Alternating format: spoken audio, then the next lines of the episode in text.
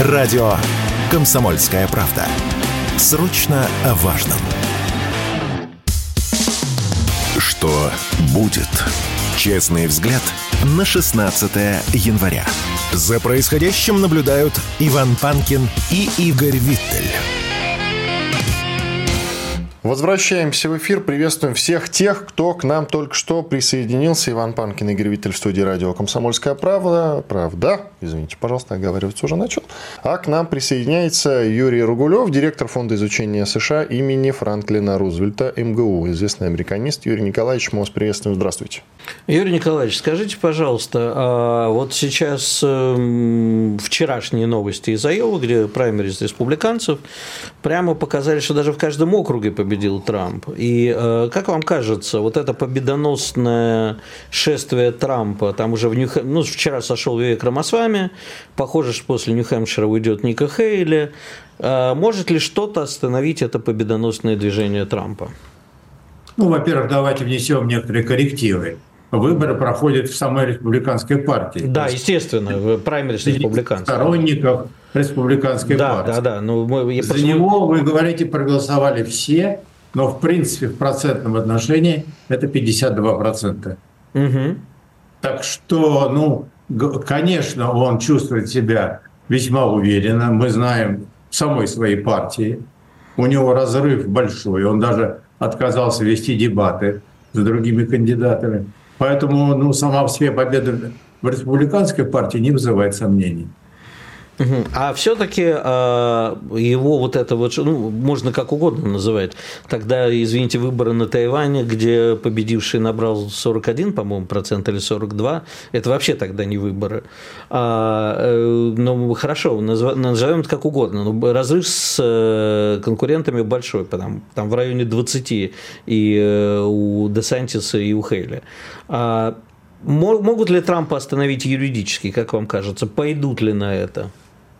Ну, вы имеете в виду его противников из демократической партии? Конечно, конечно, да. Но они на это идут уже и могут остановить. Вот. Насколько это все, так сказать, реализуемо, это другой вопрос. Но они идут сразу по нескольким путям.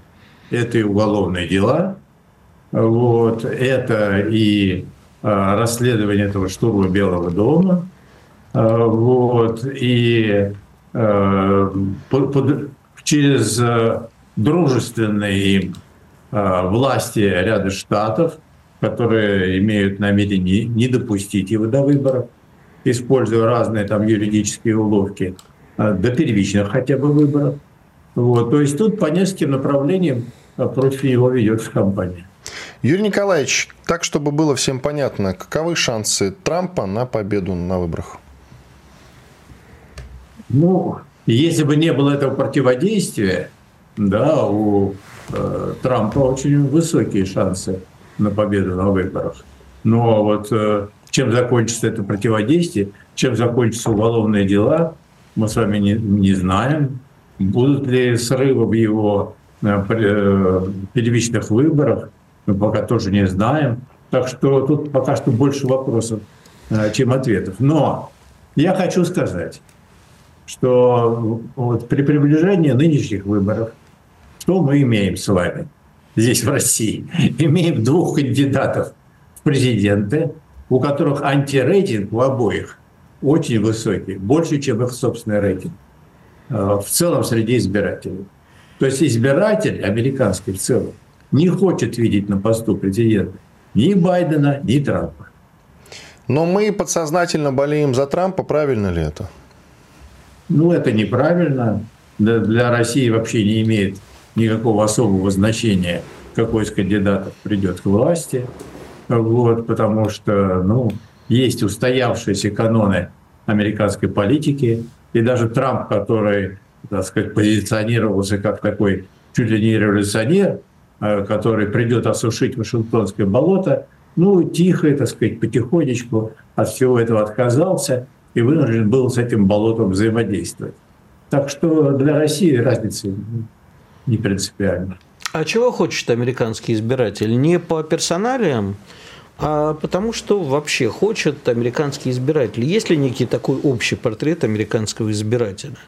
Или так общество поляризовано, что есть демократы, есть республиканцы, которые хотят совсем разных вещей, а есть еще и часть общества, которым пофиг и те, и другие, но поддерживают и более радикальные, и более социалистических кандидатов типа Берни Сандерса. Так оно и есть.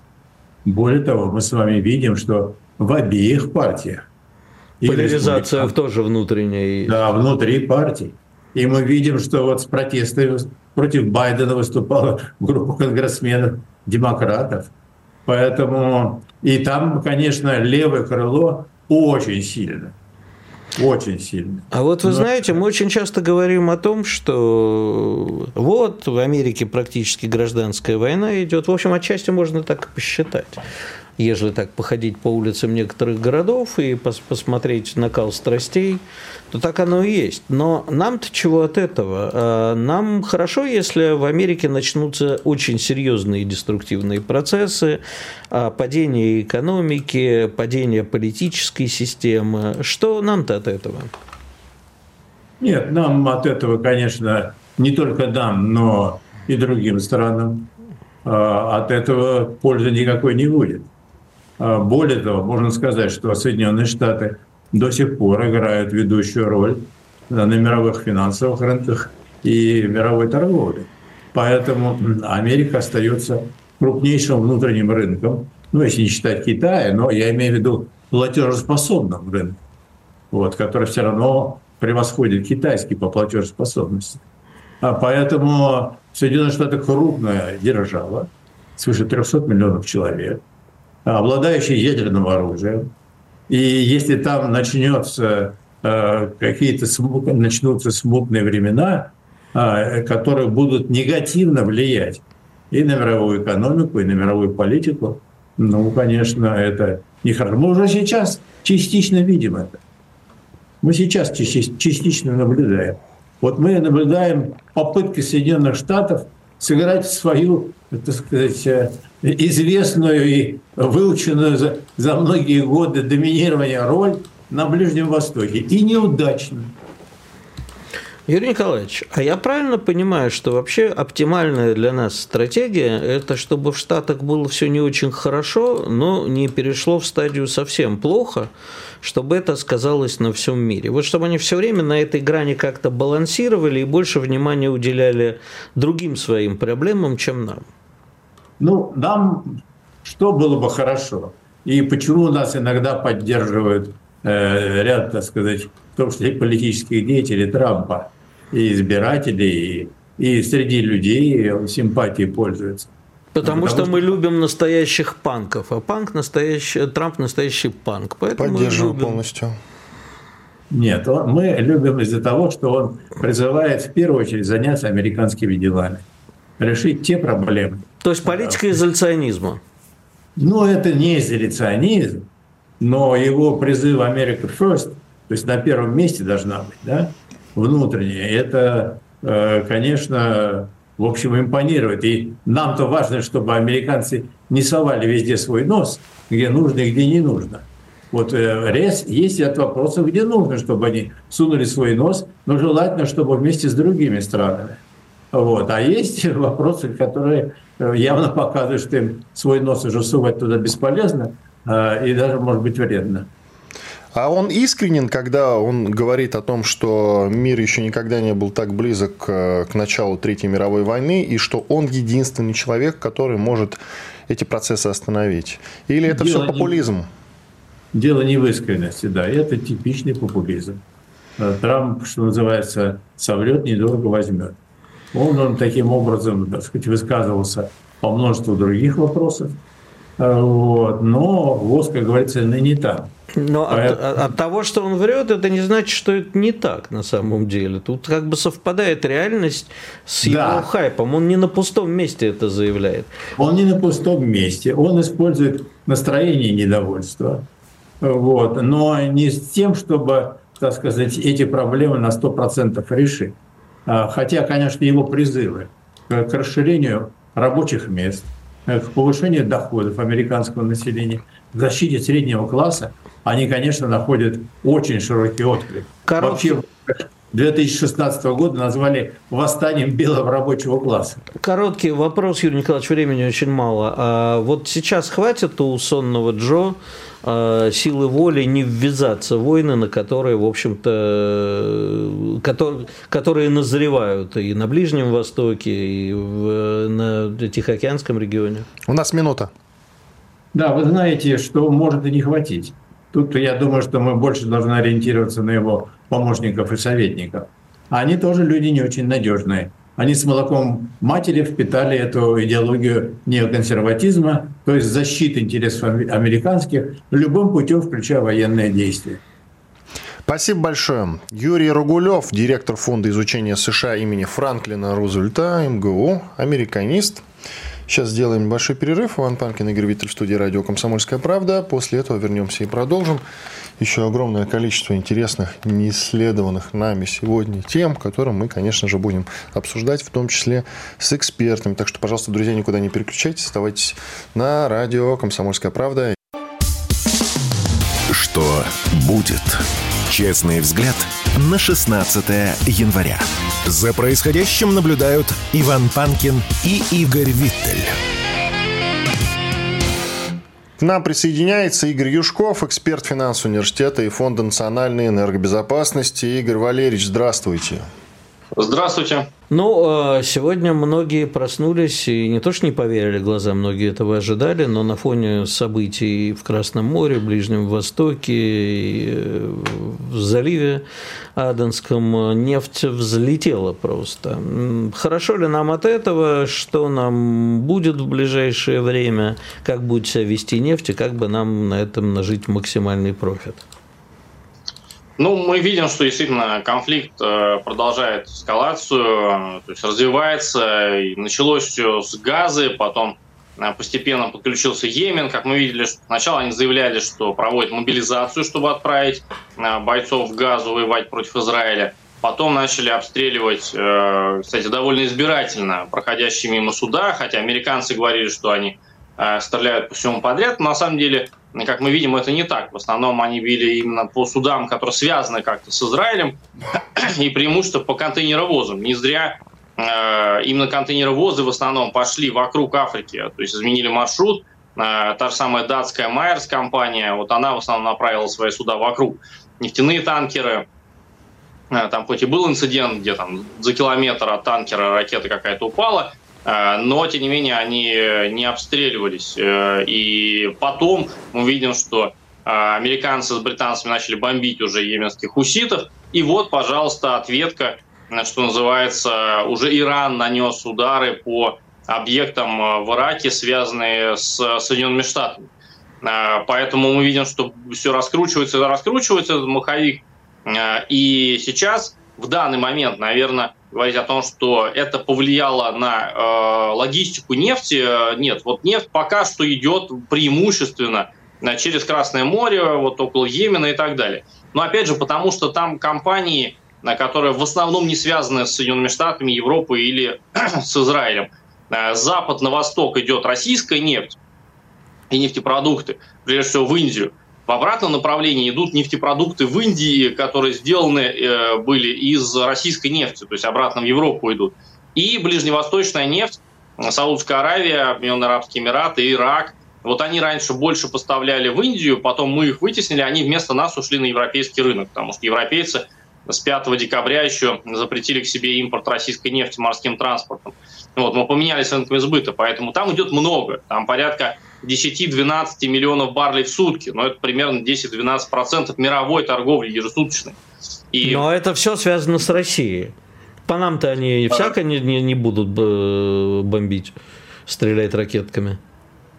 Ну, э, для России, на самом деле, с одной стороны, напряженность определенная выгодна, потому что цена растет, но тут вопрос э, в пределах этой напряженности, потому что если ну, и вот рынок мировой опасается, что начнется конфликт уже непосредственно Соединенные Штаты с Ираном, и тогда как минимум иранская нефть не будет поступать на мировой рынок, это около миллиона баррелей в сутки, это уже значимо, уже цены поднимутся. Но самое как бы такая изюминка, можно сказать, это то, что Иран всегда угрожал, что если на него будет тут нападать, и будет существенная угроза для него. Первое, что он сделает, это перекроет Армузский пролив. Армузский пролив, да. Залива, и там 20% мировой торговли ежесуточно проходит. И плюс СПГ из Катара. То есть это цены высокие будут, или там сверхвысокие э, и на нефть, и на газ, э, потому что не выйдет нефть ни Саудовской Аравии, ни Ирака, ни Кувейта, ну и самого Ирана. Весь э, газ и газовый конденсат Катара будет заперто все в Персидском заливе.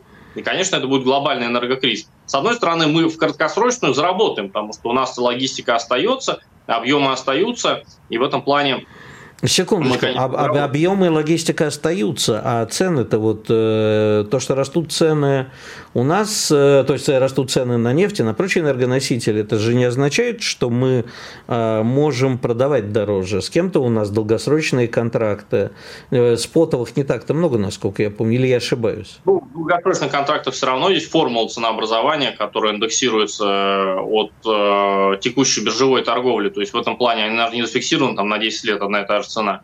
Э, я имею в виду, что краткосрочную мы, конечно, заработаем на сверхвысоких ценах, но тут важно понимать, что слишком высокие цены, там 110-120 долларов за баррель и далее, они начинают убивать спрос, и э, в итоге рынки начинают э, как бы закрываться, и для нас это будет тоже плохо. Поэтому такая небольшая напряженность, она выгодна, но такой глобальный конфликт, тут уже и вопросы ядерной безопасности, то есть что там делает Иран, будет ли он применять э, весь спектр своего оружия. До сих пор же никто не знает, есть у него атомное оружие или нет.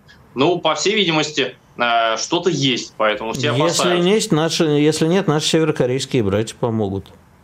Да, и там, кстати, тоже мы видим, э, какая-то эскалация определенная есть. На уровне риторики, конечно, и вот Ким заявляет о том, что если только вот сунутся, мы всех там разбомбим, уничтожим. И в этом плане, конечно, динамика-то не очень хорошая в плане на конфликтности. То есть все начиналось, когда все начиналось вот с газа, вряд ли кто-то сказал бы, что сейчас Иран будет чуть ли не напрямую воевать с Соединенными Штатами. А Слушай, сейчас мы это рассматриваем как вполне рабочий вариант. Игорь, я понимаю, что 150 э, – это палка о двух концах, но тем не менее я помню эту цену около 150, и нормально мы при ней жили, и мировая экономика не то чтобы рухнула, ну, всякое было. Ну, э, мы помним, что это было недолго, там буквально скачки были, э, но, опять же, э, долго такая цена, в общем-то, не держалась. Но это то же самое, как с газом, вот, например, в Европе. С середины 2021 года у них цены вышли там выше 1000 долларов за 1000 кубов. И в итоге, опять же, это до СВО было. Это сейчас они все пытаются на нас навешать, но у них цены были выше 1000 долларов еще с середины 2021 года. В 2022 были тысячами долларов измерялась цена, и в итоге за 2022 год они сократили потребление газа на 60 миллиардов кубов. В 2023 еще примерно на 30. И, пожалуйста, тут Германия в 2023 году, по-моему, сейчас зафиксировали все-таки они э, снижение экономики Э, то есть все равно это в долгосрочную перспективу действительно такая палка о двух концах. С одной стороны, здесь сейчас ты заработаешь, но тут тоже вопрос, а нам что нужно? Э, вот э, у нас горизонт планирования не такой уж сильно большой в этом плане. То есть нам нужны деньги действительно, чтобы финансировать наш бюджет здесь сейчас, оборонные расходы, которые здесь возросли в данный момент, и в этом плане довольно высокие цены Э, нам помогут. Опять же, непонятно, чем закончится конфликт на Ближнем Востоке. Потому что, например, э, йеменские хуситы те же самые заявляли, что если будет предоставлено воздушное пространство хотя бы соседних стран, Саудовской Аравии, того же Катара, для пролета самолетов западных, э, они будут воспринимать это как объявление войны. И, может быть, стоит ожидать, что сейчас Йемен попробует наносить удары не только по судам, проходящим мимо, но и по нефтяным объектам Саудовской Аравии. Вот несколько лет назад, помните, такой был у них Было, удар. да, э, наносили уже. Подготовки нефти. Но я а, думаю, они и... еще и по Бахрейну нанесут, потому что Бахрейн, как они заявили, нанес подлый удар в спину революции и предоставил свою базу 5-го морского флота США для атак на Йемен. Было да, дело. поэтому здесь э, непонятно, какие после, можно сказать, такого первого хотя бы этапа этого конфликта будут мощности по производству нефти э, в ближневосточных странах. Э, поэтому динамика, хоть она не такая стремительная была на протяжении 23 года, и там не напрямую там сразу Иран начал воевать, нет, но мы видим, что все больше и больше втягивается игроков в этот конфликт. И чем закончится, когда это все закончится, пока непонятно. Но вот эта напряженность пока что позволяет нам зарабатывать. У нас бюджет сверстан, по-моему, 73 долларов за баррель сорта Юрлс, а Юрлс примерно где-то около 10%, 10 долларов э, скидка от бренд. Вот сейчас бренд там начинает шагать за 80, но вот это как раз нам позволяет уложиться в бюджет. Ну, хотя год только начинается, поэтому посмотрим. То есть у нас пока будет. все идет хорошо, как было сказано в известном фильме. Последний вопрос. Турция э, вмешается во все это? Потому что, например, вот э, сегодня вышла новость, что экспорт нашей нефти в Турцию э, растет и в декабре достиг рекордных 444 тысячи баррелей в день. Турции тоже не очень интересно оказаться в середине конфликта и не вмешаться. Что будет делать Турция? Ну, э, с точки зрения нефти, э, в общем-то, продавать им нефтяные продукты нам удобно, потому что там короткое транспортное плечо. Они уже фактически год являются крупнейшим покупателем наших нефтепродуктов. Они берут много дизеля и мазута. Ну и фактически они его реэкспортируют в Европу. То есть ровно настолько, сколько увеличили они у нас закупки дизеля, настолько они увеличили поставку в Евросоюз. Хотя формально они говорят, что это мы сами сделали, в том числе из российской же нефти, э, и поставляем дизель из своих НПЗ. Э, поэтому это всем удобно. Особенно в условиях, когда э, если танкеры пойдут вокруг Африки, то их будет еще меньше, стоимость фрахта будет большая, поэтому на ближайшие рынки поставлять выгодно э, чтобы далеко, в общем-то, танкер не гонять. А по поводу вмешательства Турции, я думаю, что в стороне она не может остаться, потому что Эрдоган позиционирует себя и Турцию как региональных, как минимум, игроков и лидеров исламского мира. Но и опять же, если пойдет передел, там, в том числе границ каких-то, то Турция тоже захочет решить под шумок свои вопросы и с теми же самыми курдами. И они, кстати, вот сейчас Передел границ – это хорошо, это мы любим. Да, и в этом плане, конечно, Турция, с одной стороны, зарабатывает и понимает, что Европа от них тоже зависит. Они стали крупным игроком, ну, поставщиком дизельного топлива в Европу вместо России – Э, и, соответственно, момент, когда Европа увеличила зависимость от Турции, а значит, э, Турция может больше себе позволить Игорь. в политическом плане европейским Спасибо, Игорь. У нас время подошло к концу. Игорь Спасибо. Юшков. Игорь Юшков, да, эксперт финансового университета и Фонда национальной энергобезопасности, выходил к нам в эфир. Благодарим его за участие. Сейчас у нас перерыв. Западные платформы продолжают атаковать радио «Комсомольская правда». YouTube удалил канал нашей станции. И вот теперь новый выпад. App Store убрал приложение Радио КП со своей площадки. Но обладателям айфонов не стоит расстраиваться. Вы всегда можете включить радио «Комсомольская правда» в плеере на нашем сайте radiokp.ru. Ну а для андроидов ничего не изменилось. Приложение Радио КП доступно в Google Play. Слушайте радио «Комсомольская правда». Никаких фейков, только проверенная информация. Что будет? Честный взгляд на 16 января. За происходящим наблюдают Иван Панкин и Игорь Виттель.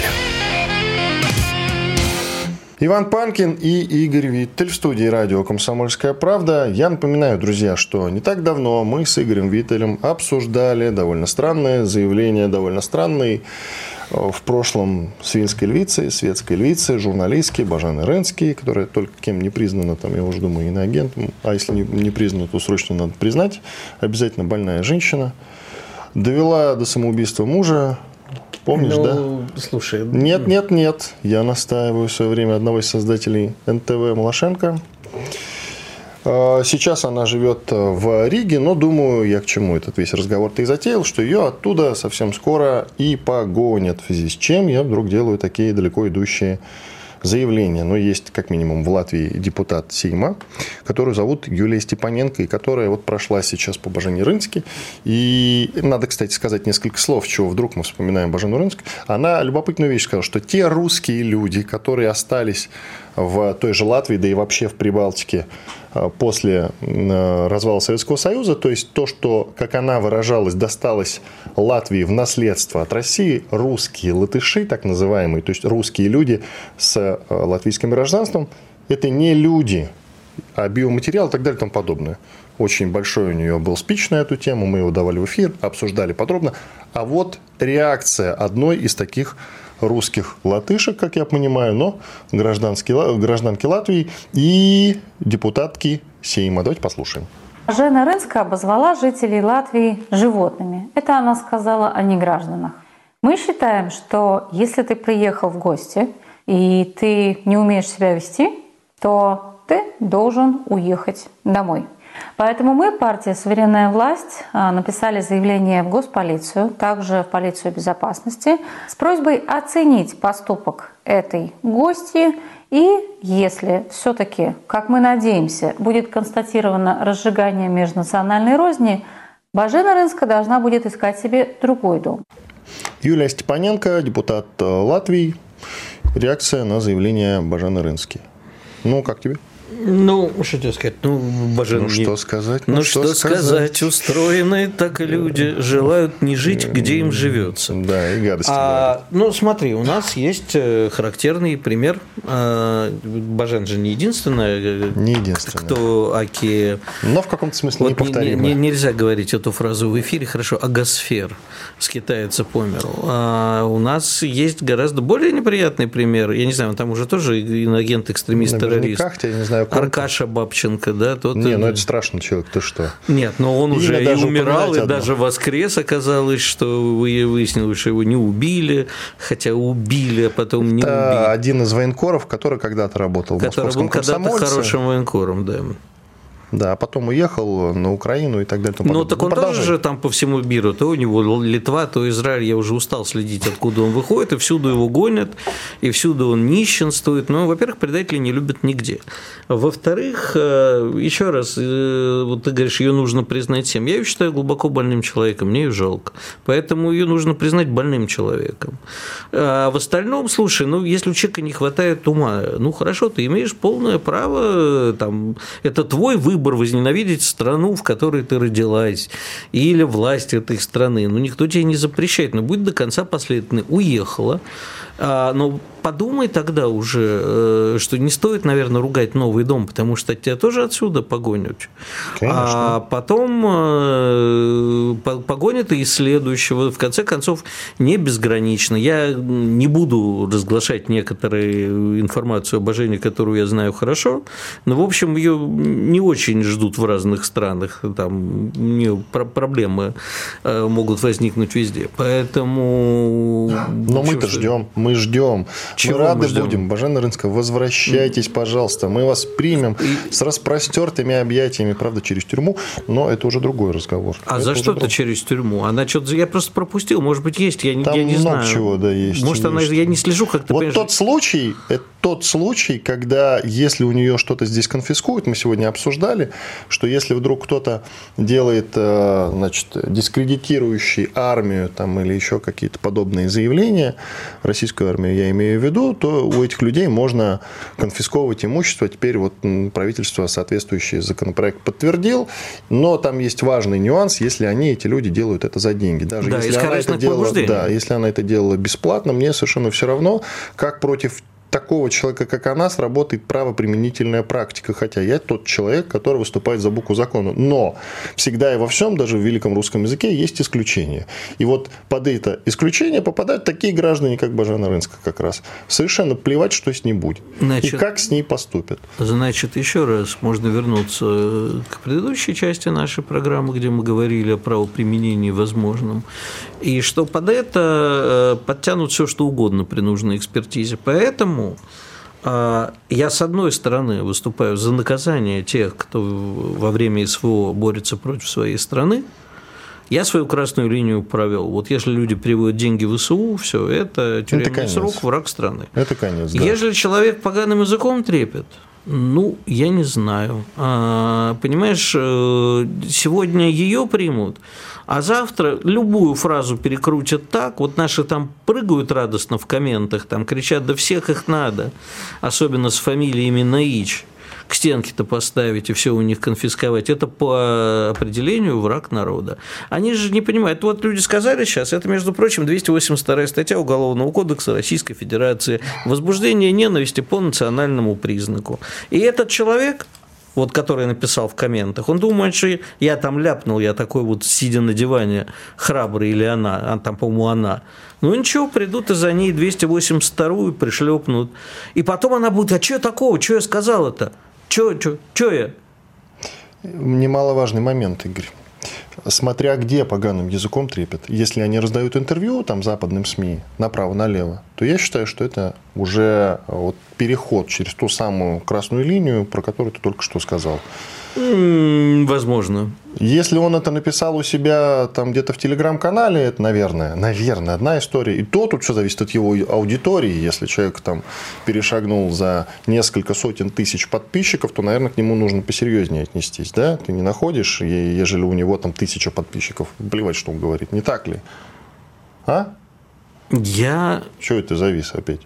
Понимаешь, в чем дело? Я вообще, да, знаешь, как меня тут обозвали криптолибералом, мой лучший друг. Господи. Так я и продолжаю думать. Наверное, да, в этом смысле я либерал, потому что дубина народного гнева принесет больше вреда, чем пользы. Потому... Еще немножко. Сейчас, подожди, я просто тебе договорю, договорю, почему, хотя, в общем, это миллион раз говорил, что, в общем, воспользуется, вот там, опять-таки, вернемся к нашим подписчикам, пусть у них э, конфискуют имущество, а у нас же очень многие наши слушатели, они же поддерживают тех, кого называют ультрапатриотами. Да вот к ним придут, скажут, сегодня мы э, сажаем тех, кто считает, что власть у нас слишком мягкая, и конфискуем у вас имущество. Вот они будут визжать, как поросята, идущие на убой. Мы имеем э, пример со Стрелковым, но ведь человек, при всем моем к нему действительно уважении, я его много раз интервьюировал, нормально к нему отношусь, но он ведь несколько раз действительно у себя в телеграм-канале перегибал. Не так ли?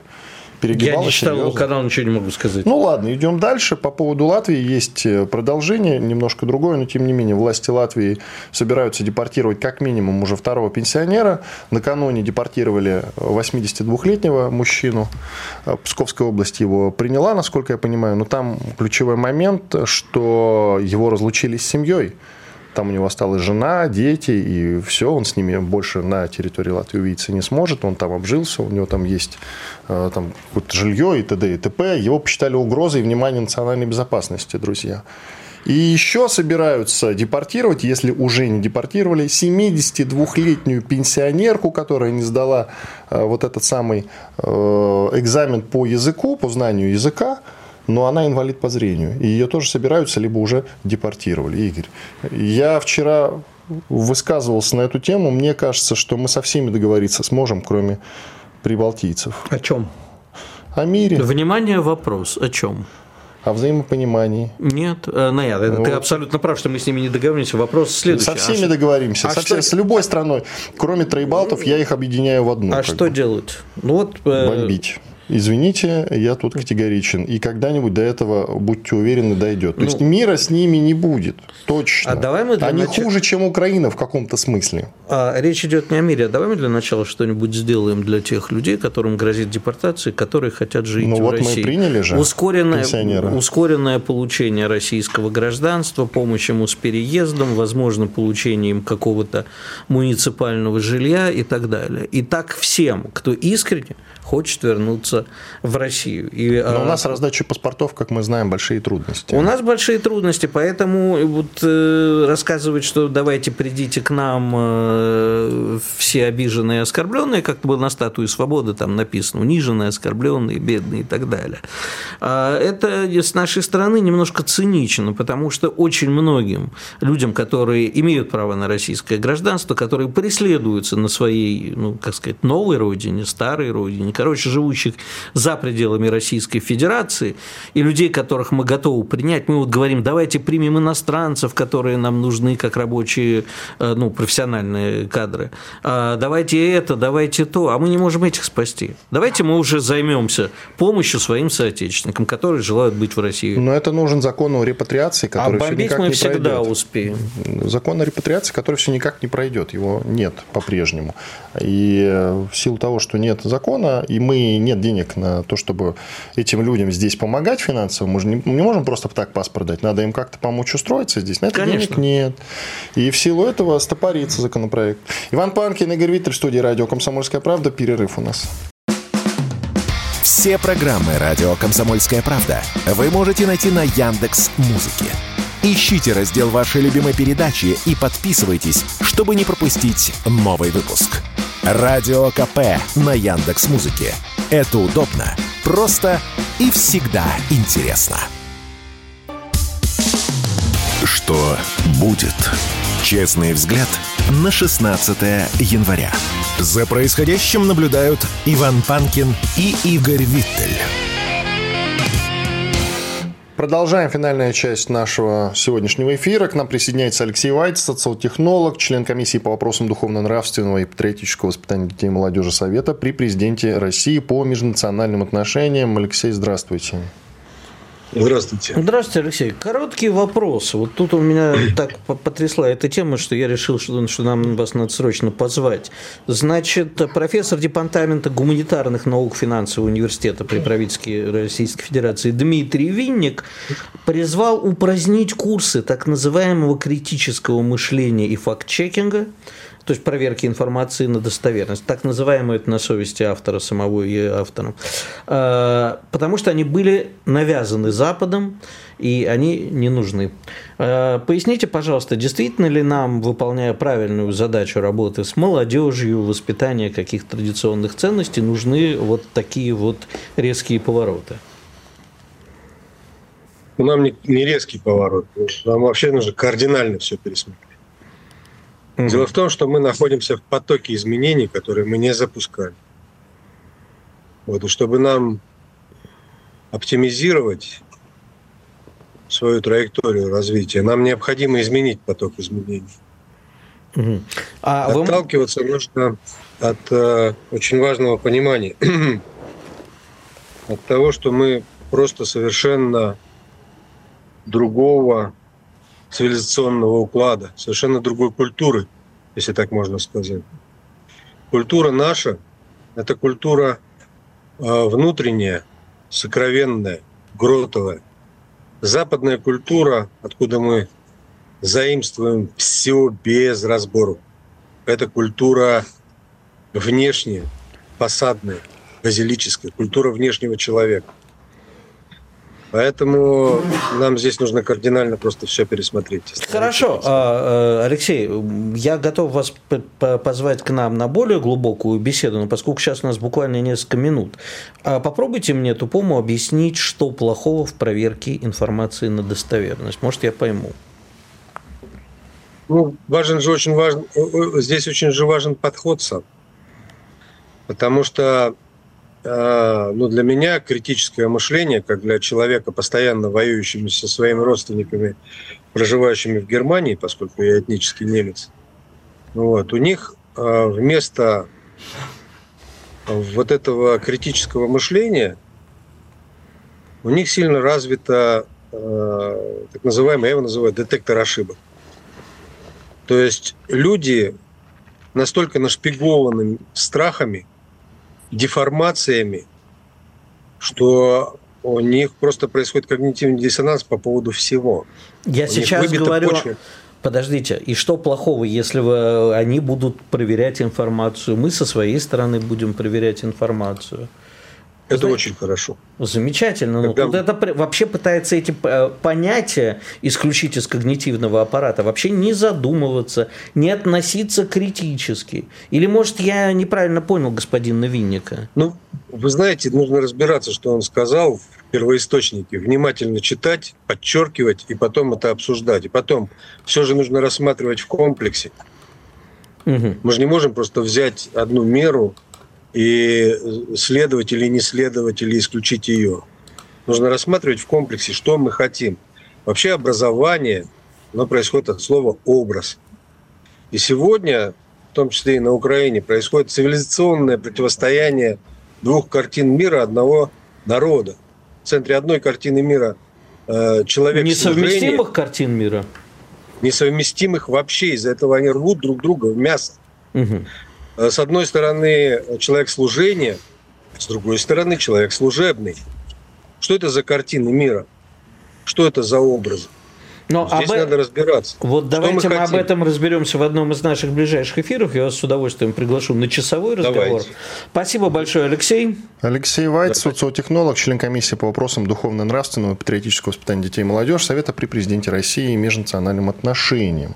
По межнациональным отношениям, извините, я говорил, отбивочку дайте. Что будет? А ты, кстати, понял, зачем факт-чекинг не нужен? Ну, вот одним словом. Скорее всего, правильно Алексей тебе сказал. Нужно Надо разбираться, разбираться в первоисточнике, посмотреть. Хорошо. Может быть, этот самый господин Винник имел в виду, что ему не нравится вот этот англицизм факт-чекинг, и нужно это заменить, как у нас сейчас принято, все эти английские слова, это, это все ерунда, и нужно от этого избавляться. Русский язык, на мой скромный взгляд, он тем и прекрасен, что мы многие, не большинство, конечно, но многие иностранные слова любого языка мира можем превращать в русские слова. И так оно, собственно, русский язык за счет этого-то и обогатился. И факт-чекинг трудно себе представить другой термин да, в обиходе. Давай к новостям у нас Давай, э, много. к новостям много. Новостерезка. Я объявляю новость, короткий твой комментарий. Итак, Россия вновь стала главным экспортером урана США. По данным американской статистической службы, в ноябре США приобрели урановое топливо всего у четырех стран – России, Великобритании, Японии и Бельгии на общую сумму 191 миллион долларов.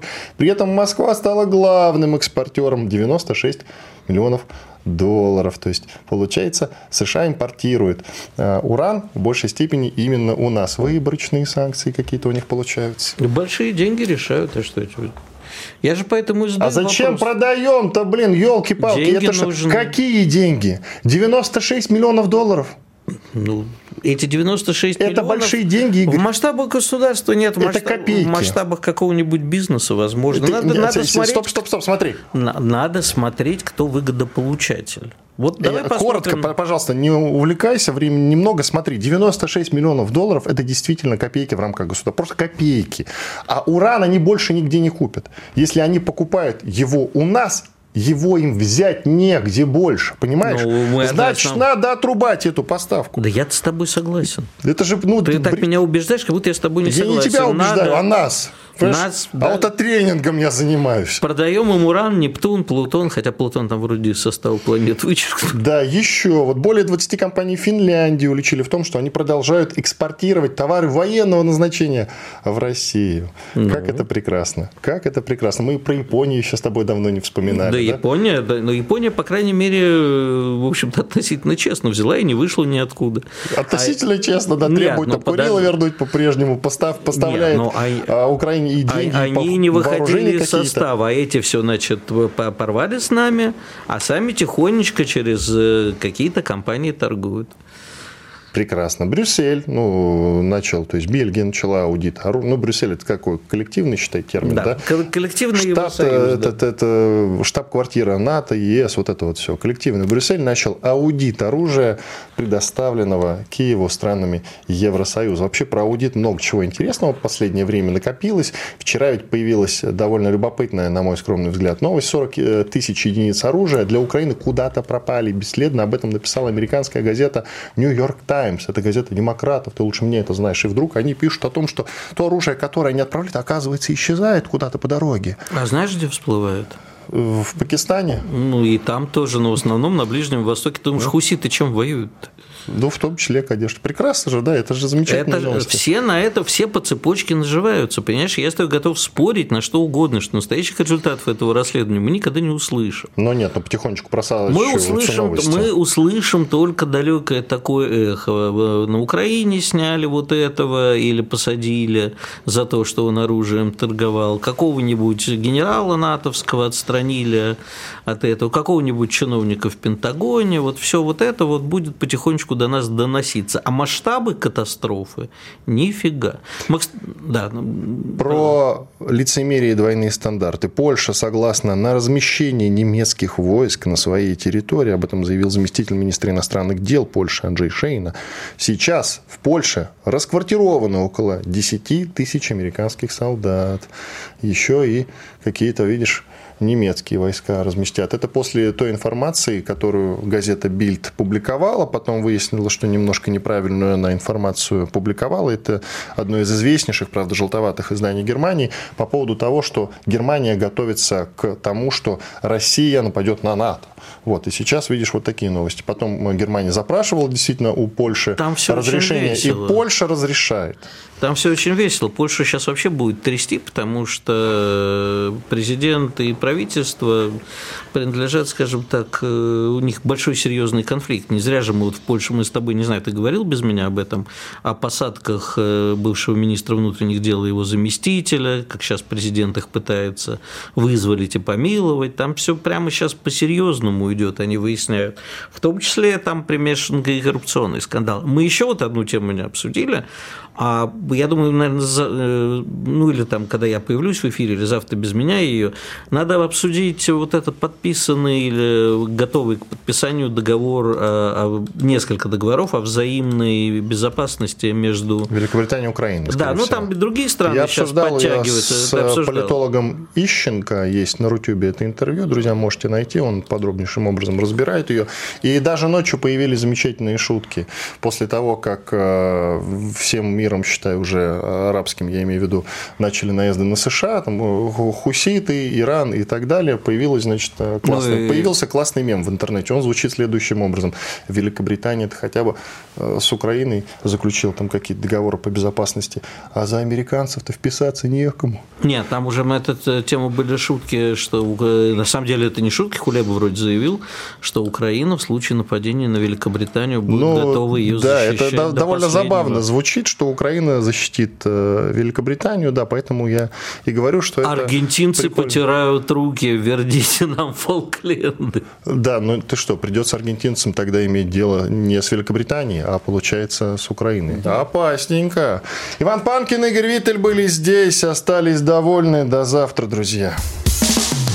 Что будет? Честный взгляд на происходящее вокруг.